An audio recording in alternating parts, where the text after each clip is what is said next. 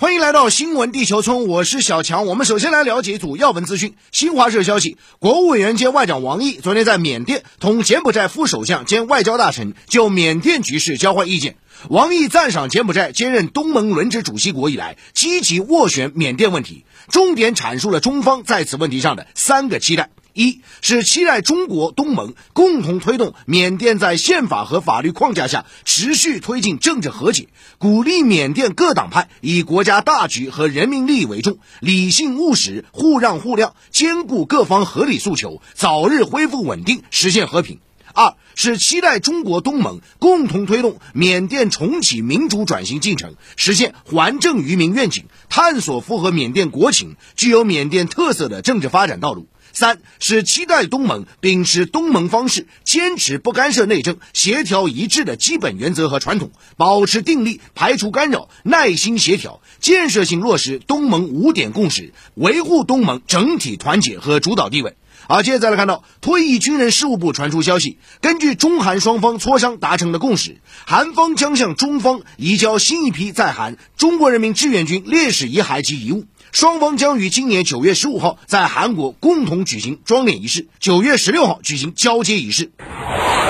好，接着再来关注俄罗斯天然气向欧洲输送管道将关闭十一天。我们看到，在欧洲经历酷暑并竭尽全力啊为今年冬天储存天然气之际，俄罗斯北溪天然气管道公司在当地时间二号发布通告说，七月十一号到二十一号将暂时关闭向欧洲输送天然气的北溪天然气管道两条线路。那么，虽然俄方宣称啊此举是计划内的技术维护，但是欧洲舆论普遍认为呢，这是俄方对西方制裁的反击。需要指出的是，就在刚过去的六月份呢，也就是在六月中旬呢，俄罗斯天然气工业股份有限公司已经减少了北溪天然气管道的供气量。俄气方面当时表示呢，这是德国西门子公司因加拿大对俄罗斯制裁，导致在加拿大维修的相关零部件无法及时送回，造成工作延误而引发的。那么，尽管最新的举动呢，并没有意味着全部切断对欧洲的天然气供应啊，但是有专家估计呢，此举将令北溪一管道七月份的输气量下降百分之四十，将导致欧洲气荒加剧，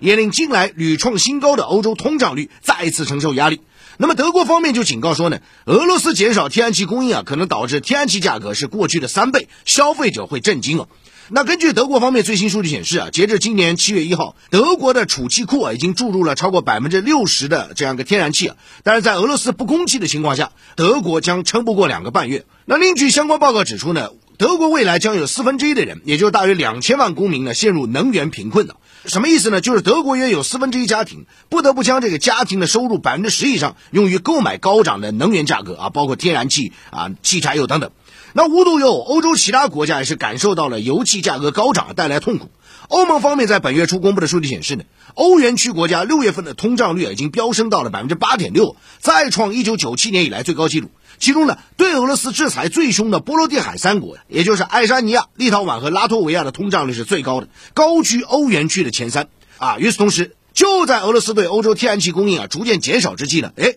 美国对欧洲天然气出口却是持续大幅增加。根据国际能源署的最新数据显示啊，欧盟六月份从美国进口的液化天然气呢，首次超过从俄罗斯进口的管道天然气。那么，俄罗斯观点报昨天就指出啊，美国增加对欧洲液化天然气的供应，并不是为了帮助欧洲人，而纯粹是因为向欧洲出口天然气可以赚得更多。那么，德国商报就指出呢，未来四年，如果说德国购买昂贵的美国液化天然气来替代廉价的俄罗斯天然气，那将多花约一万亿欧元的这样规模。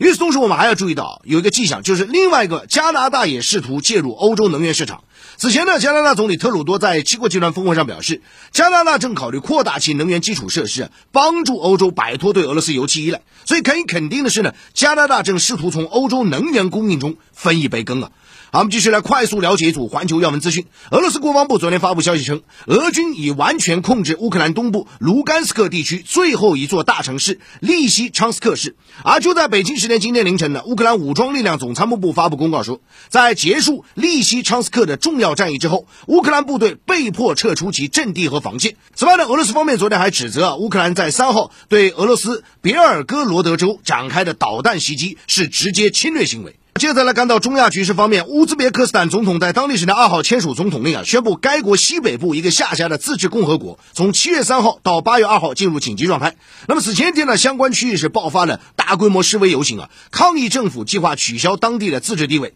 针对当前局势，乌兹别克斯坦内务部发表声明指出，这起事件中有恶意外国势力的介入。还有分析人士说呢，当前局势啊不会对乌兹别克斯坦政权稳定构成威胁。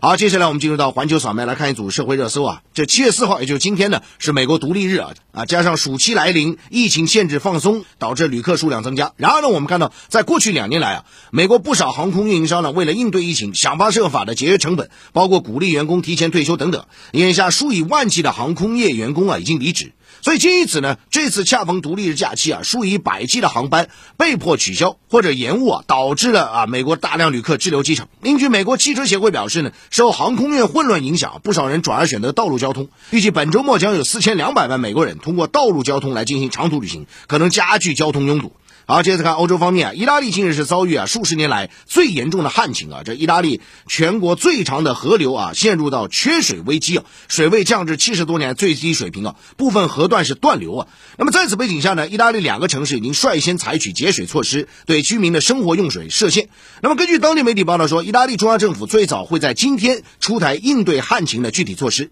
那需要指出的是呢，在这场旱情当中啊，意大利北部受影响非常严重啊，多地已经实施用水配给啊，长达数周啊，包括米兰等城市已经关闭了大型的喷泉啊，一些大区还要求中央政府宣布全国进入紧急状态，以得到这个财政补助和民防部门支援。好，再来看澳洲方面，澳大利亚最大城市悉尼呢，日前遭遇强降雨啊，这个西南市郊部分地区呢被洪水淹没，气象部门就警告当地的山洪和滑坡风险正在增加，数以千计的居民啊，昨天啊是被紧急的疏散。那么澳大利亚气象部门还警告呢，悉尼地区的降雨预计会持续到四号，降雨量啊可能不低于今年三月水平啊。那值得一提的是呢，澳大利亚东部沿海地区啊，三月份刚遭遇超强的降雨啊，当时悉尼及周边地区的大约五十万人收到撤离指令或者准。被撤离的预警啊，二十人因为那场强降雨而丧生。好了，以上这这时段新闻地球村的全部内容。好，新闻地球村这时段来重点聊聊环球商业财经话题，再来关注啊，美国股市上半年惨淡收场。那么截止到七月二号凌晨收盘呢？啊，美股上半年行情是正式结束了。那么今天七月四号是因为独立日啊，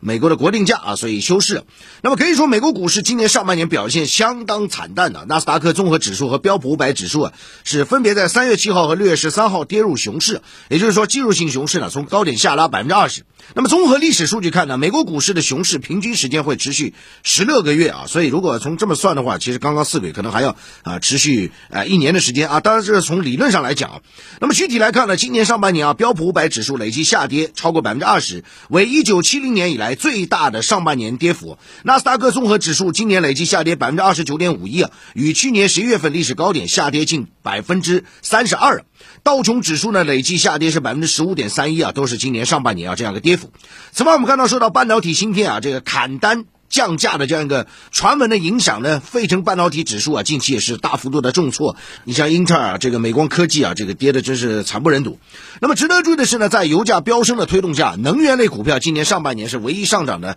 股票啊。这个当中我们看到，巴菲特是持续的啊加仓啊西方石油。当然，从今年六月份以来呢，实际上能源股也是出现了啊一个下跌的一个势头。当然，这其中有非常复杂因素，包括拜登可能要对能源巨头增加税收啊啊等等等等这些种种因。